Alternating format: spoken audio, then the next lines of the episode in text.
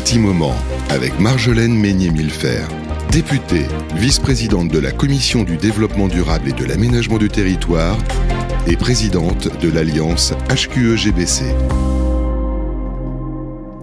Bonjour à vous qui nous écoutez sur Bâti Radio.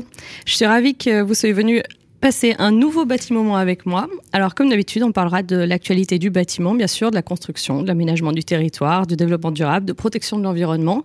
Parce que cette émission, comme vous le savez, c'est celle qui fait le pari que ce sont vos filières à vous qui permettront de nous sortir de l'impasse climatique dans laquelle on s'est fourré.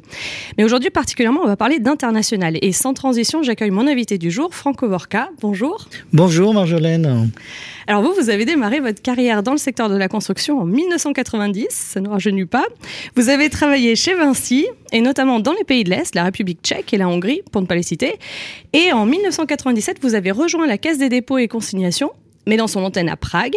Et puis après un passage chez EMGP et ICAD, pour qui vous avez surtout travaillé en Allemagne, vous voilà maintenant avec un sacré parcours international. Vous êtes président de REVA, une association européenne pour des bâtiments performants sur les volets chaleur, froid et ventilation, et de RIX France, la Royal Institution of Chartered Surveyors, la RIX, qui est une organisation professionnelle internationale indépendante qui propose des normes et qualifications pour l'immobilier. Et puis j'allais presque oublier que vous êtes également président de Building Smart France. Franck, pourquoi cette appétence pour le secteur bâtiment immobilier? Pourquoi cet appétit pour l'international? Et comment est-ce que vous faites pour trouver encore le temps pour venir dans mon émission? Alors, euh, en, en, fait, tout ça, euh, toutes ces activités sont parfaitement complémentaires et en fait, euh, euh c'est pour ça que euh, je, je, je, je, les, je les mène de front. C'est-à-dire qu'on est. Euh, euh les, les, exactement. C'est pas des, c'est pas des, des choses qui s'accumulent, c'est des choses qui se complètent et, euh, et qui en fait deviennent deviennent un temps marginal en quelque sorte, puisque ce que je fais dans mes activités professionnelles c'est alimenté par ce que je peux faire par l'international. Alors pourquoi l'appétence par l'international? Bah, Tout bêtement parce que dans les années 90, nous étions en crise. Euh, et, et, à cette époque-là, il fallait trouver du. Crise, nous étions déjà en crise. Alors c'était une crise de l'immobilier euh, assez forte. Moi, je commençais euh, ma carrière et il s'est avéré que grâce à des rencontres, euh, je me suis retrouvé à travailler en Europe centrale et, et, et en Tchécoslovaquie encore à l'époque, ce qui ne nous rajeunit pas non plus. euh, et donc j'ai appris mon métier euh, formé par des professionnels aguerris qui étaient spécialistes de l'export chez CBC qui a ensuite été intégré à Vinci. Et effectivement, j'ai développé là avec ces professionnels-là une grande curiosité pour tous les aspects de nos métiers, euh, ce que ça représente sur euh, l'industrie, les produits, les composants, euh, qu'est-ce que ça représente sur la maîtrise d'œuvre, sur l'ingénierie, les aspects performantiels déjà à l'époque, ce que je suis arrivé dans le métier à l'époque où nous tentions d'intégrer l'ISO 9000 et donc la, le processus qualité qui était issu de l'industrie. Euh, et, et, et, force est de constater qu'à l'époque, malheureusement, euh, cette, cette, adaptation s'est faite par euh, une vision plutôt euh, bureaucratique où on remplissait des fiches qualité et pas toujours la qualité sur le chantier. Donc, Est-ce que vous avez vraiment une appétence terrain en fait Voilà, moi je, je suis né. Je suis... Quitté, quoi. Ah bah j'ai commencé ma carrière les pieds dans les bottes, comme on dit, et donc du coup effectivement aujourd'hui euh, toutes mes activités, y compris celles que j'ai eues précédemment à la Caisse des dépôts et consignations, où je m'occupais de la, de la stratégie euh, sous la direction de, de Madame Odile Renaud-Bassot, qui était la directrice générale adjointe, qui est aujourd'hui euh, la directrice de la de la Banque du développement européen à la Berde. Donc voilà, c'était euh, je passais des, des, pieds dans les bottes euh, à une vision stratégique par curiosité, par euh, envie de savoir, d'apprendre. Et, et, et, et, en vous parlant, je m'aperçois aussi grâce euh, à des femmes finalement qui ont été mes dirigeantes.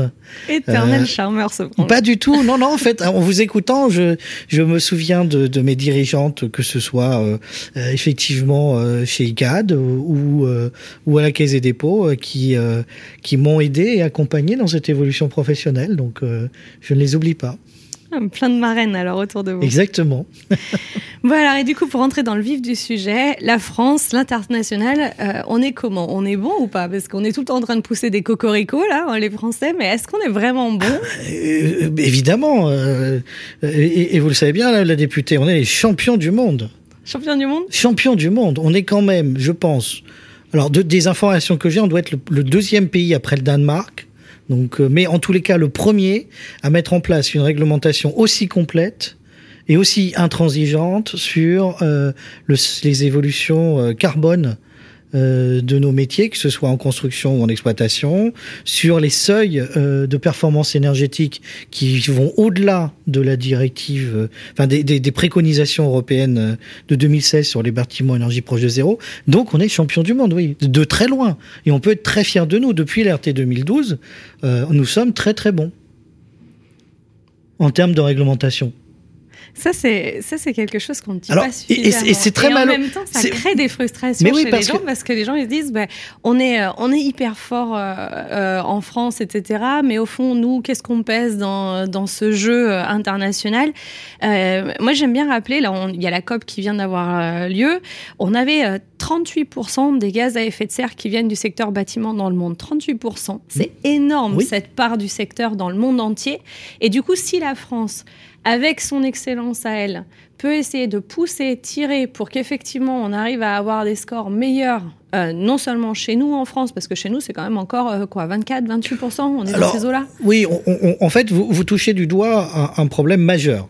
Euh, qui est d'ailleurs le, le, le, résultat de la COP. Un des enjeux de cette conférence des partis, c'est de se mettre d'accord sur la comptabilité, les périmètres de calcul, savoir bien faire la différence entre l'inventaire, l'empreinte, Inventaire empreinte, euh, ça vous parle, ma, Alors il faut que vous expliquiez Alors, pour les gens qui nous écoutent. Bah oui, parce que le, le carbone ne se mesure pas. Ça déjà, il faut être très clair là-dessus. On ne fait que des évaluations par convention et par analyse statistique ou par analyse de proxy de d'indicateurs de d'indicateurs de, de, référence sur de le PIB. Théorie, quoi. On peut non, pas... c'est pas de la théorie, c'est de la science, mais de la science qui euh, euh, fait de l'analytique. Et donc, et d'ailleurs, il y a euh, le programme des Nations Unies a sorti un programme qui s'appelle Science Based Targets, qui est évidemment basé sur la science. Mais c'est une science qui est basée sur des théories physiques qui font que vous ne pouvez pas mesurer euh, à chaque euh, bâtiment que vous construisez les émissions de carbone parce qu'il y a toute une chaîne d'acteurs et vous devez rentrer dans une comptabilité euh, qui nécessite des standards et des normes internationales. D'ailleurs, un des grands, une des grandes avancées de la COP, c'est la décision qui a été prise par les organismes qui s'occupent de ces standardisations comptables, donc euh, l'IFRS, qui est une, organisation internationale, euh, de mettre, de travailler sur des standards communs d'intégration des critères environnementaux et développement durable dans la comptabilité, puisque la plupart des, pays européens et dans le monde demain euh, sont soumis à une réglementation sur le reporting. Encore faut-il qu'on fasse le, la, le, même périmètre de calcul ouais. pour pouvoir comparer les choses qui sont comparables. Et ça, c'était un enjeu majeur parce que je reviens donc du coup à l'inventaire. Beaucoup de gens euh, euh, confondent les périmètres de calcul. L'inventaire, c'est ce qui est émis sur le territoire national. Mmh. Donc c'est la consommation de l'industrie et des activités des citoyens sur le territoire national. L'empreinte, vous y rajoutez tous les produits importés. Mmh. Et vous n'êtes pas sans savoir que notre euh, inventaire diminue, mais notre empreinte augmente, puisque on, aimerait faire l'inverse. On aimerait faire l'inverse. D'ailleurs, c'est un des enjeux euh, français. C'est la question de la réindustrialisation. Pour, pour, pour pour être... fait pour ré Écoutez, je, je vais être caricatural volontairement. Moi, je prône le fait que la France augmente ses, gaz à, ses émissions de gaz à effet de serre. Oui, mais je crois que vous êtes au final pas le seul. Bah, je, je, le dis très fortement. non, augmentons nos émissions de gaz à effet de serre au niveau de l'inventaire. Si en dans France, le même ouais, temps, pour, pour un kilogramme de CO2 que nous émettons chez nous, on, on fait disparaître 2 kg de CO2 d'import. On a gagné. Il y a, y a, un gain. Ouais. Et je pense que ça peut être un gain aussi, euh, au-delà de l'aspect purement euh, carbone, sur la résilience, sur les économies circulaires, sur tous ces enjeux-là. Penser global comme ça, ça va nous amener à repenser local? Alors moi j'en suis absolument convaincu parce que je, je, je pense que la convergence est un enjeu majeur et vous, l'avez évoqué. À partir du moment où on réfléchit sur euh, l'inventaire, l'empreinte euh, et qu'on a ces deux notions en tête et qu'on se dit qu'est-ce qu'il faut que je fasse d'efficient que quand j'investis un euro quelque part, euh, j'ai pas que du carbone à économiser euh, sur un périmètre national, mais regardez quel impact ça peut avoir au global. Et vous citiez les chiffres d'émissions de gaz à effet de serre du bâtiment. Euh, 38%, ça c'est l'émission globale au niveau mondial. Ouais. Mais par qui est-elle tirée cette émission-là? Par la construction neuve, Absolument. massive en Asie et en Chine. Absolument. Vous savez que nos amis indiens construisent 10 villes de 10 millions d'habitants en 10 ans. Vous voyez ce que ça peut peser en termes d'émissions de gaz à effet de serre?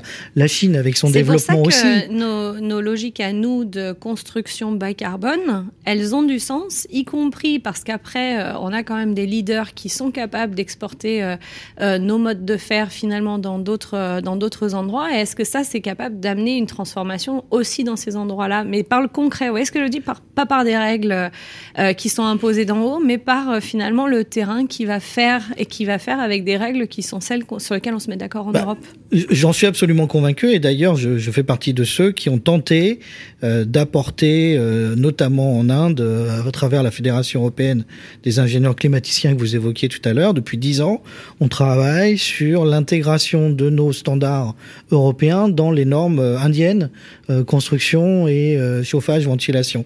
Et effectivement, on peut amener, on peut amener ces éléments-là, mais ça implique quelque chose aujourd'hui où malheureusement, je disais, on est champion du monde de la réglementation, mais on n'arrive pas à embarquer, euh, que ce soit en Europe et en France, l'ensemble de notre filière pour faire la démonstration aussi euh, de ce que nous savons faire en termes de performance environnementale réelle euh, pour aller démontrer l'excellence de nos filières.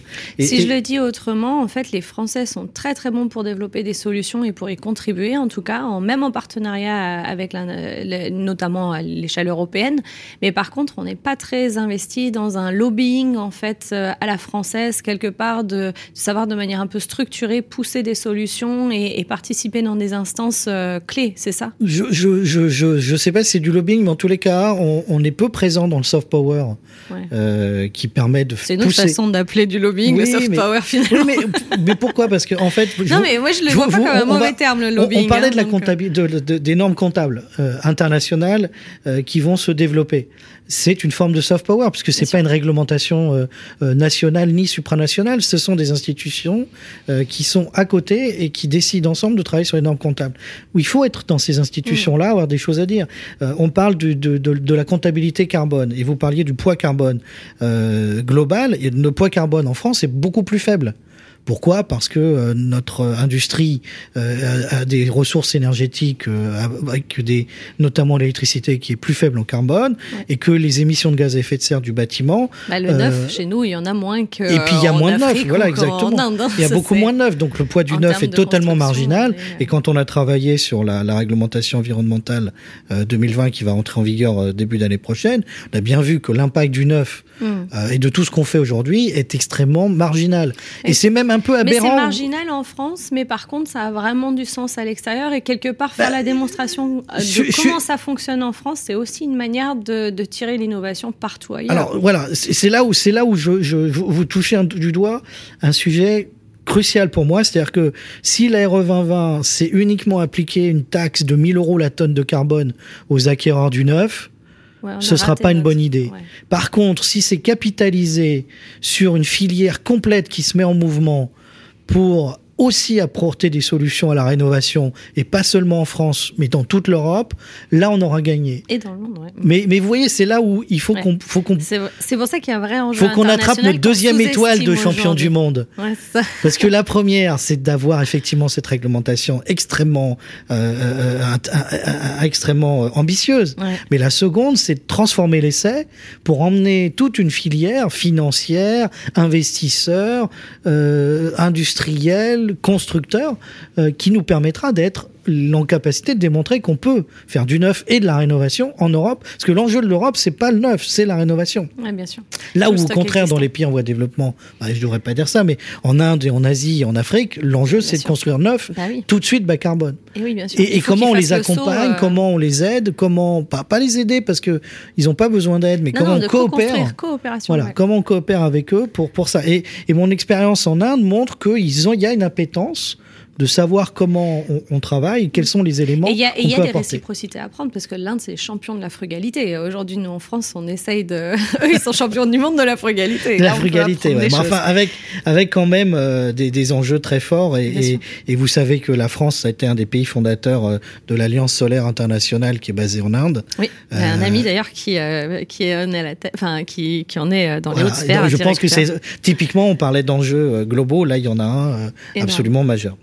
Eh bien, euh, une petite question complémentaire, parce qu'on n'en a pas encore parlé. C'est un gros mot euh, que des gens utilisent, mais que pas beaucoup de gens comprennent. Est-ce que vous pouvez, Franck, nous parler de taxonomie? Alors la taxonomie, bah, c'est typiquement le, soft power donc euh, dont je parlais tout à l'heure. C'est la capacité des acteurs de se mettre ensemble, à définir un standard et une définition partagée. Parce que taxonomie vient de Buffon et des travaux sur l'identification des espèces et d'avoir un langage commun pour définir les choses.